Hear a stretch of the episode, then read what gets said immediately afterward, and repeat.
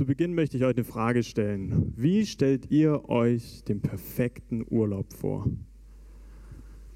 Vielleicht so wie hier auf dem Bild am Strand, unter Palmen, mit einem kühlen Getränk in der Hand.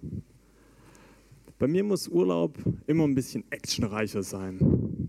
So war ich zum Beispiel letztes Jahr im Südwesten von den USA und habe dann Roadtrip gemacht.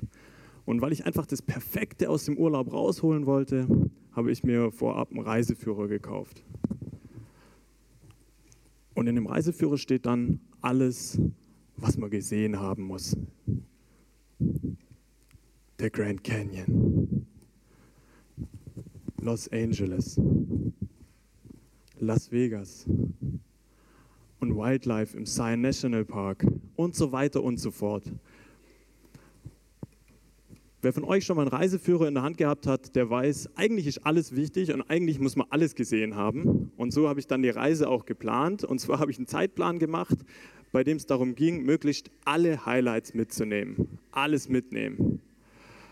Ich habe darauf geguckt, einen ganz genauen Zeitplan erstellt, wann wir wo los müssen, wann wir weiter müssen, wann wir wo sein müssen, damit wir möglichst alles abhaken können ein bisschen zum Leidtragen meiner Mitreisenden. Die waren das ein oder andere Mal ziemlich gestresst von der Reise. Aber am Ende von der Reise konnte ich wirklich sagen, hey, ich habe alles gesehen, alles mitgenommen, das Beste rausgeholt. Das war der perfekte Urlaub für mich. Was muss bei dir perfekt sein? Sorry. Bei, bei dir, bei mir ist jetzt hier der perfekte Urlaub. Ist bei dir vielleicht das perfekte Auto, das perfekte Haus, die perfekten Prüfungsergebnisse, auf die du so lange gelernt hast und so lange hingearbeitet hast? Oder ist die perfekte Party am Wochenende, wo du einfach das Beste erleben willst? Der perfekte Buddy, gehst regelmäßig ins Fitnessstudio? Oder ist bei dir der perfekt geschnittene englische Rasen? Ich glaube, wir Menschen brauchen es einfach, Dinge zu haben, die perfekt sind weil wir dann wissen, hey, wenn alles perfekt ist, ist alles gut. Ich habe es richtig gemacht. Alles ist perfekt. Ich habe keinen Fehler gemacht, ich habe das Beste rausgeholt. Ist es nicht das, was unser oberstes Ziel sein sollte? Sollte das nicht unser oberstes Ziel sein, immer das Beste rauszuholen und alles perfekt zu machen? Ich glaube, die Bibelstelle, um die es heute geht, gibt eine Antwort auf genau diese Frage. Und zwar ist das Matthäus 3, zu der Zeit kam Johannes der Täufer und predigte in der Wüste von Judäa und spricht, tut Buße, denn das Himmelreich ist nahe herbeigekommen. Denn dieser ist, von dem der Prophet Jesaja gesprochen und gesagt hat, es ist eine Stimme eines Predigers in der Wüste. Bereitet dem Herrn den Weg und macht eben seine Steige. Er aber, Johannes, hatte ein Gewand aus Kamelhaaren an und einen ledernen Gürtel um seine Lenden. Seine Speise aber waren Heuschrecken und wilder Honig. Da ging zu ihm hinaus die Stadt Jerusalem und ganz Judäa und alle Länder am Jordan und ließen sich taufen von ihm im Jordan und bekannten ihre Sünden. Der Johannes, der ist ein richtiger Mann Gottes, wie er im Buche steht, oder? Der steht mitten in der Wüste, mitten in der Pampa und alle Welt geht zu ihm raus in die Wüste und will sich von ihm taufen lassen, will seine Predigt hören. Genial. Aber jetzt kommt ein Satz von Johannes, der mich komplett irritiert hat, als ich die Bibelstelle zum ersten Mal gelesen habe. Und zwar kommen dann äh, Pharisäer und Sadduzäer zu seiner Taufe, wollen sich vielleicht auch taufen lassen, wollen die Predigt mal anhören und dann schreit er denen entgegen, ihr Schlangenbrut. Was ist mit Johannes los? Das wäre wie wenn ihr jetzt alle zu meiner Predigt hier kommt, meine Predigt hören wollt und ich schreie euch erstmal entgegen, ihr Schlangenbrut. Und es geht gerade so weiter. Wer hat denn euch gewiss gemacht, dass ihr dem zukünftigen Zorn entrinnen werdet? Seht zu, bringt rechtschaffene Frucht der Buße. Denkt nur nicht, dass ihr bei euch sagen könntet, wir haben Abraham zum Vater. Denn ich sage euch, Gott vermag dem Abraham aus diesen Steinen Kinder zu erwecken. Es ist schon die Axt den Bäumen an die Wurzel gelegt. Darum jeder Baum, der nicht gute Frucht bringt, wird abgehauen und ins Feuer geworfen. Ich taufe euch mit Wasser zu Buße.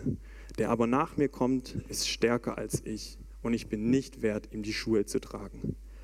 Der wird euch mit dem Heiligen Geist und mit Feuer taufen. Er hat seine Worfschaufel in der Hand, er wird seine Tenne fegen und seinen Weizen in die Scheune sammeln, aber die Spreu wird er verbrennen mit unauslöschlichem Feuer. Der Johannes hat eine Wut im Bauch. Verbrennen in unauslöschlichem Feuer, ihr Schlangenbrut. Der regt sich richtig auf über diese Pharisäer und Sadduzäer. Aber warum? Dazu muss man wissen, wer die Pharisäer und Sadduzäer damals überhaupt waren. Und zwar waren das Personen, das waren Juden damals, die sich ganz genau an die Gebote und Gesetze gehalten haben, die bei uns jetzt auch im Alten Testament stehen. Die haben sich an jedes kleinste Detail gehalten. Bloß keinen Fehler machen. Bloß keinen Fehler machen, jedes Gesetz einhalten. Darum ging es bei denen. Aber ist doch auch genial, oder? Wenn ich keinen Fehler mache, wenn ich perfekt bin, dann weiß ich, ich habe alles richtig gemacht, ich habe das Beste rausgeholt. Und niemand von allen anderen kann mir irgendeinen Fehler ankreiden. Jeder weiß, ich bin perfekt. Und nicht nur die anderen wissen das, sondern vor allem auch Gott weiß es. Die haben gedacht, vor Gott bin ich dann auch perfekt. Ich mache keine Fehler. Genial, oder? Einfach keine Fehler machen, zack, bin ich perfekt und perfekt vor Gott. Und da sind wir wieder bei der Frage, die ich eingangs gestellt habe. Ist es nicht das Ziel, das wir verfolgen sollten? Perfekt werden, das Beste rausholen? Sind wir mal ehrlich, unsere Gesellschaft macht uns das doch so vor, oder? Wir kommen in die Schule und was zählt? Gute Noten nach Hause bringen. Mama und Papa wollen gute Noten sehen. Ja? Die Eins zählt. Eine Zwei ist ganz gut, aber eine Eins ist besser. Dann geht es weiter, Studium oder Ausbildung möglichst auch das Perfekte rausholen, keine Fehler erlauben. Und in der Arbeit, sind wir mal ehrlich, da geht es gerade so weiter. Leistungsdruck, bloß keinen Fehler machen. Fehlerfrei sein, weil sonst ist es schlecht fürs Unternehmen, sonst ist es schlecht für meine Arbeit. Und selbst in der Freizeit, wenn wir den Fernseher anmachen, was kommt denn da? Da kommen Sendungen, wie wir, wie wir einen besseren Buddy kriegen, wie wir mehr Geld verdienen können. Wir sehen irgendwelche Promis, die uns das perfekte Leben vorspielen. So sollen wir auch sein. Und wie oft habe ich als Schwabe schon gehört, dass ich eigentlich alles perfekt kann, außer Hochdeutsch? Und auch im Glauben ist es bei uns Christen manchmal so, glaube ich. Wir wollen möglichst fehlerfrei sein, keine Sünden begehen, keinen Fehler machen, alles perfekt machen, das Beste rausholen. Aber ist es wirklich das, was Gott für unser Leben will? Ich bin mit diesem Perfektionismus zum ersten Mal in der Schule konfrontiert worden, beim Abitur. Ja? Da hieß es, Daniel, davon hängt dein Leben ab. Mach bloß nichts falsch im Abitur, hey. Keine Fehler machen, das muss perfekt sitzen, weil davon hängt dein Studium ab. Und wenn du ein Studium hast, kannst du später auch eine Arbeitsstelle kriegen. Aber ohne Abi, ah, da sieht es echt schlecht aus. Und ich natürlich, klar, Abi, das ist jetzt das Ziel, das zählt. Gedanken voll aufs Abi. Okay? Das ist jetzt das, was zählt. Meine Gedanken komplett drauf ausgerichtet. Bloß keinen Fehler machen, alles lernen, alles perfekt machen. Kennt ihr das? Es gibt diese eine Sache in der Zukunft, auf die ihr hinarbeitet und die muss perfekt sitzen. Ich darf keinen Fehler machen was steigt denn da bitte schön für ein Druck in uns an? Ein richtig perfektionistischer Druck, den wir aufbauen, um bloß keinen Fehler zu machen.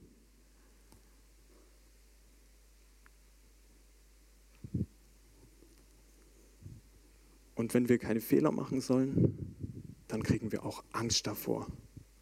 Angst davor, mal doch einen Fehler rauszuhauen, doch irgendwo einen Schnitzer drin zu haben. Und dann sitze ich da in der ersten Prüfung, in der ersten Abi-Prüfung, Zähne klappernd vor Angst. Angst vor der Prüfung, Angst davor, was falsch zu machen. Und nach der Prüfung war es kein Stück besser, weil dann hatte ich nicht nur den Druck, die anderen Prüfungen gut zu machen, sondern ich habe mit den Gedanken auch die Prüfung gesehen, die ich schon geschrieben habe. Die Fehler, die ich in der Prüfung gemacht habe. Das kennt ihr vielleicht auch. Ich habe irgendeinen Fehler in der Vergangenheit gemacht und der geht mir nicht mehr aus dem Kopf. Der lässt mich nicht mehr los. Ich denke die ganze Zeit dran, oh Mann, hätte ich das nicht besser machen können. Diese Prüfung oder diese Fehler, die lassen einen dann nicht mehr los. Und es hat zur Folge, glaube ich, dass wir zum einen mit unseren Gedanken in der Zukunft festhängen, bei den Fehlern, die wir mal machen könnten. Und zum anderen bei den Fehlern, die wir in der Vergangenheit schon gemacht haben, bei dem, was wir falsch gemacht haben, was uns nicht mehr loslässt. Das nimmt uns komplett gefangen. Unsere Gedanken sind in der Zukunft und in der Vergangenheit. Was ist bei dir, was dich vielleicht gefangen nimmt, was dich richtig beschäftigt, was dich nicht mehr loslässt? Ist vielleicht in der Zukunft ein Vorstellungsgespräch, wo du die perfekte Performance abliefern musst? Bei der Arbeitsstelle ein wichtiges Meeting, wo du nichts falsch machen darfst? Du willst vielleicht die perfekten Prüfungsergebnisse erzielen oder willst du einfach perfekt darauf vorbereitet sein, wenn dein Kind kommt? Oder ist vielleicht irgendein Fehler in der Vergangenheit, den du gemacht hast, wo du dir immer dran denkst, oh, hätte ich das besser gemacht, hätte ich bloß meinen Freund nicht beleidigt, hätte ich das nicht gemacht? Oder warum habe ich es nicht besser machen können damals?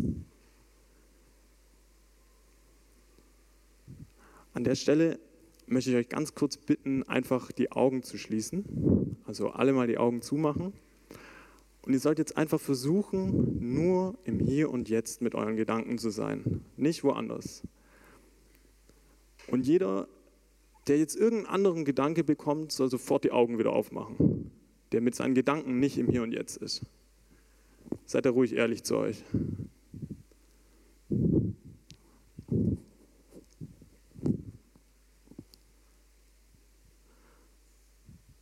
Okay.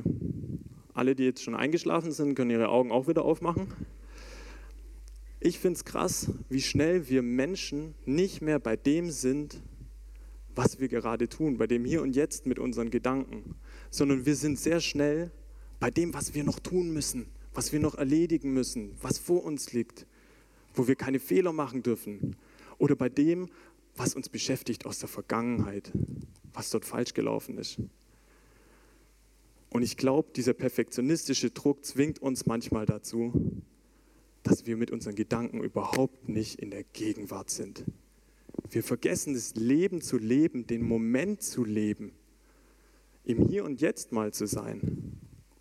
Ist es nicht traurig, wenn das Leben so an uns vorbeirauscht und wir sind mit unseren Gedanken entweder in der Zukunft gefangen oder in der Vergangenheit gefangen, aber hier und jetzt leben wir überhaupt nicht? Ich kenne den ein oder anderen Familienvater, der lebt komplett in der Zukunft. Ja?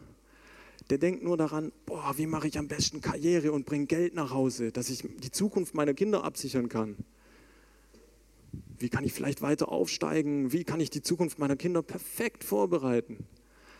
Aber dass die Kinder vielleicht schon im Hier und Jetzt leben und er mit seinen Gedanken nie bei seinen Kindern war, die Kinder vielleicht bald schon 18 sind und er mit seinen Gedanken nie im Hier und Jetzt bei seinen Kindern wirklich war, sondern immer in der Zukunft gelebt hat, das fällt ihm vielleicht gar nicht auf.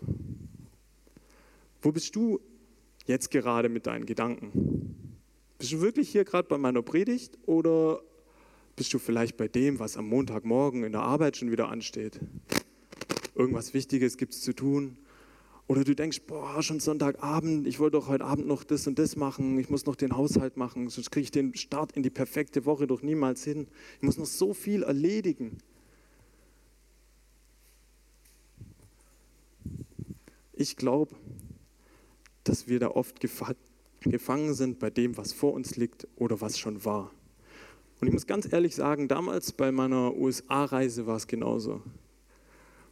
Ich habe zwar die perfekte Reise geplant, versucht alles perfekt zu machen, aber ich stand da vor dem Grand Canyon, das Highlight schlechthin und war mit meinen Gedanken schon bei einem ganz anderen Highlight wieder. Ich habe auf die Uhr geguckt, boah, wir müssen weiter, wir müssen wieder los.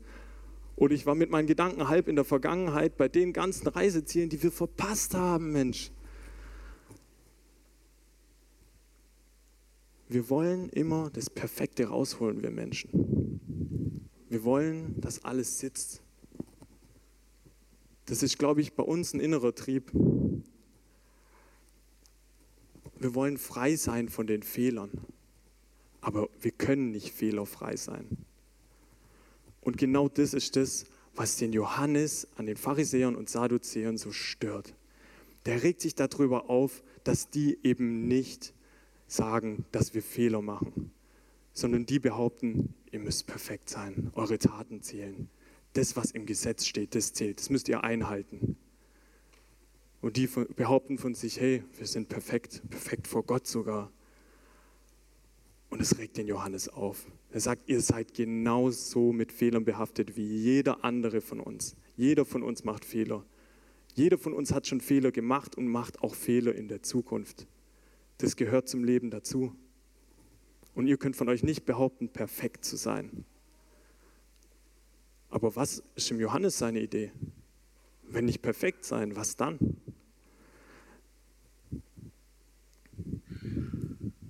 Ähm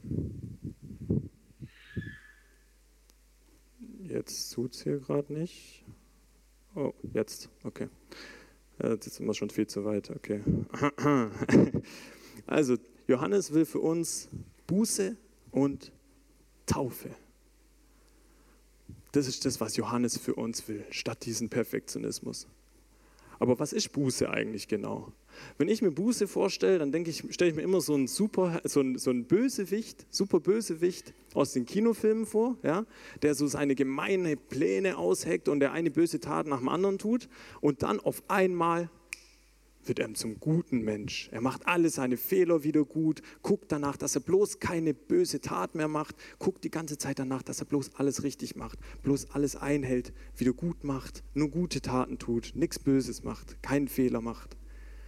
Aber ist es das, was Johannes für uns will? Nee, genau das ist nämlich nicht. Da wären wir ja wieder bei den Pharisäern, bei denen, die denken, durch ihr Handeln perfekt werden zu können. Es muss also was anderes sein, was Johannes hier mit Buße meint. Und zwar heißt Buße in dem Zusammenhang aus dem Altgriechischen übersetzt Umkehr, Sinneswandel. Umkehr von dem, ich muss perfekt sein, ich darf keine Fehler machen. Umkehr von dem Denken der Pharisäer. Denn Johannes sagt ganz klar, wir sind nicht perfekt, wir machen Fehler. Und von diesem Denken müssen wir wegkommen, dass wir wirklich perfekt sind. Johannes will, dass wir wissen, wir tun Fehler. Wir haben Fehler getan in der Vergangenheit, wir machen jetzt Fehler und wir werden auch in Zukunft Fehler machen. Und Gott weiß das auch. Der denkt nicht, ihr seid perfekt, ihr Pharisäer. Gott weiß auch, dass ihr Fehler macht.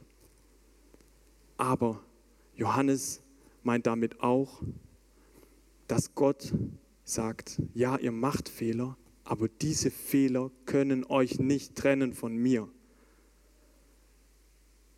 Diese Fehler können euch nicht trennen von mir. Ihr macht Fehler, aber die können euch nicht trennen von mir, wenn ihr wirklich sagt, ja, ich mache Fehler. Und was für eine Last fällt da von meinen Schultern, wenn ich weiß, hey, ich muss gar nicht perfekt sein. Das ist gar nicht die Idee, die Gott für mein Leben hat. Ich muss gar nicht fehlerfrei sein. Ich muss nicht die ganze Zeit denken, was kann ich besser machen. Der perfektionistische Druck, den die Pharisäer vermitteln, ist einfach mal weg. Ich weiß, ja, ich mache Fehler und die darf ich auch machen, aber die können mich von Gott nicht trennen. Und Johannes sagt stattdessen, müsst ihr umkehren von diesem Denken, perfekt zu sein, zur Taufe. Dann könnt ihr euch taufen lassen. Und Taufe ist ein Symbol für Neuanfang in Freiheit. Frei von dem perfektionistischen Druck. Eine Freiheit mit Gott. Und genau das ist auch das, was Jesus für uns will. Weil wenn wir die Bibelstelle weiterlesen, dann sehen wir das ganz klar. Zu der Zeit kam Jesus aus Galiläa an den Jordan zu Johannes, dass er sich von ihm taufen ließe. Aber Johannes wehrte ihm und sprach, ich bedarf dessen, dass ich von dir getauft werde. Und du kommst zu mir?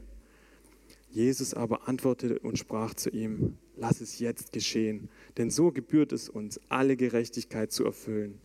Da ließ er es geschehen. Und als Jesus getauft war, stieg er alsbald herauf aus dem Wasser und siehe, da tat sich ihm der Himmel auf.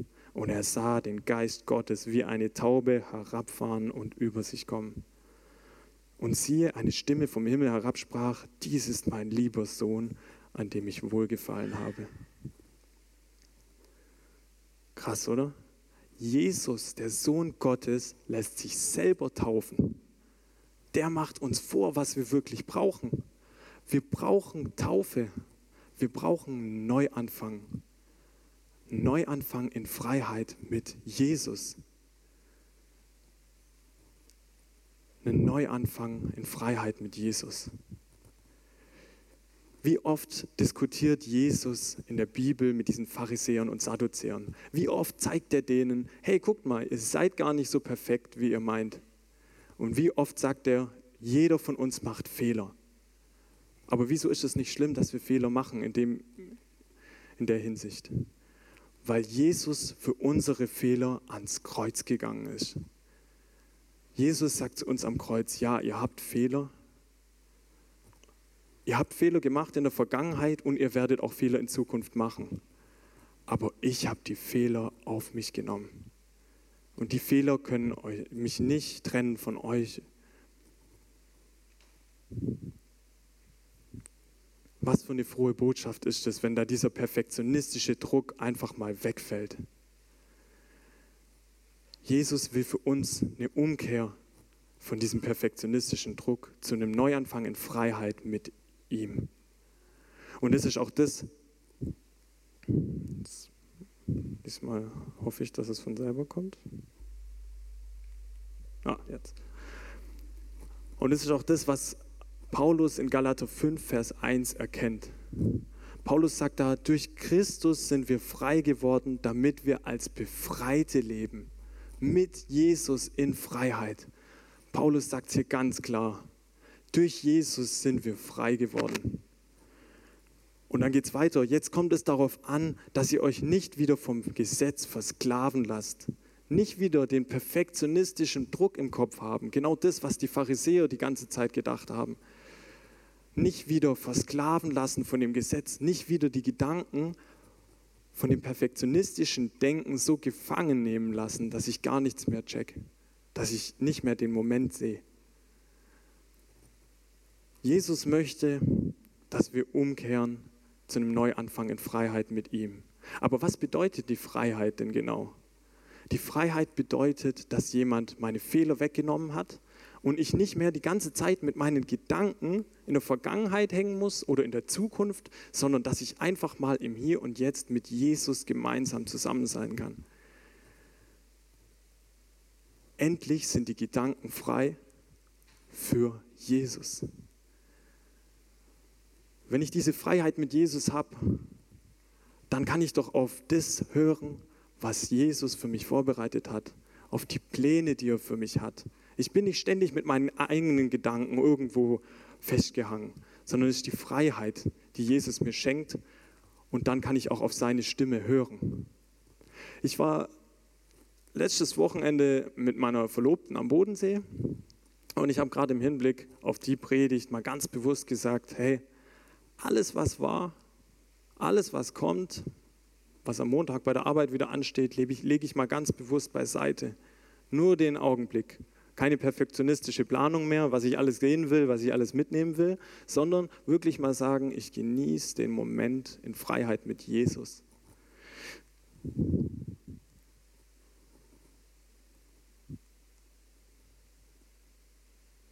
Und dann habe ich mir mal ganz bewusst zum Beispiel einen Sonnenuntergang wieder angeschaut. Wie lange ist es her, dass ihr mal ganz bewusst euch so was Schönes wie einen Sonnenuntergang angeschaut habt? So einen Moment einfach genossen habt. Den Moment in Freiheit mit Jesus. Dann kann man nicht nur den Moment leben und erleben, sondern ich habe dann auch gemerkt, dass ich mit meinen Gedanken wieder offen bin für das, was Jesus für mich vorhat. Was Jesus mit meinem Leben vorhat. Ich bin wieder offen für Jesus. Und ich weiß ganz genau, dass am Montag zwar wieder die Arbeit ansteht, aber in diesem Moment kann ich mal ganz bewusst die Freiheit mit Jesus genießen. Ich lade dich heute dazu ein, umzukehren von diesem perfektionistischen Druck, den wir immer wieder haben, hin zu einem Neuanfang in Freiheit mit Jesus. Ich kann dir zwar jetzt schon sagen, dass in deinem Alltag immer wieder dieser perfektionistische Druck kommt und du immer wieder mit deinen Gedanken in der Vergangenheit oder in der Zukunft festgefangen sein wirst. Und die Freiheit, die Jesus uns eigentlich schenkt, die ist so weit weg. Aber ich lade dich dazu ein, in deiner Woche, in deinem Alltag, dir ganz bewusst Zeiten zu nehmen, wo du dir sagst, hey, ich überlege jetzt mal, auf was kommt es wirklich an und was will Gott für mein Leben. Er will eben nicht, dass wir diesen perfektionistischen Druck haben, sondern dass wir das ganz bewusst mal beiseite legen können und in Freiheit mit Jesus leben. Ich lade dich heute dazu ein, die Freiheit, die Jesus dir am Kreuz zuspricht, anzunehmen. Amen.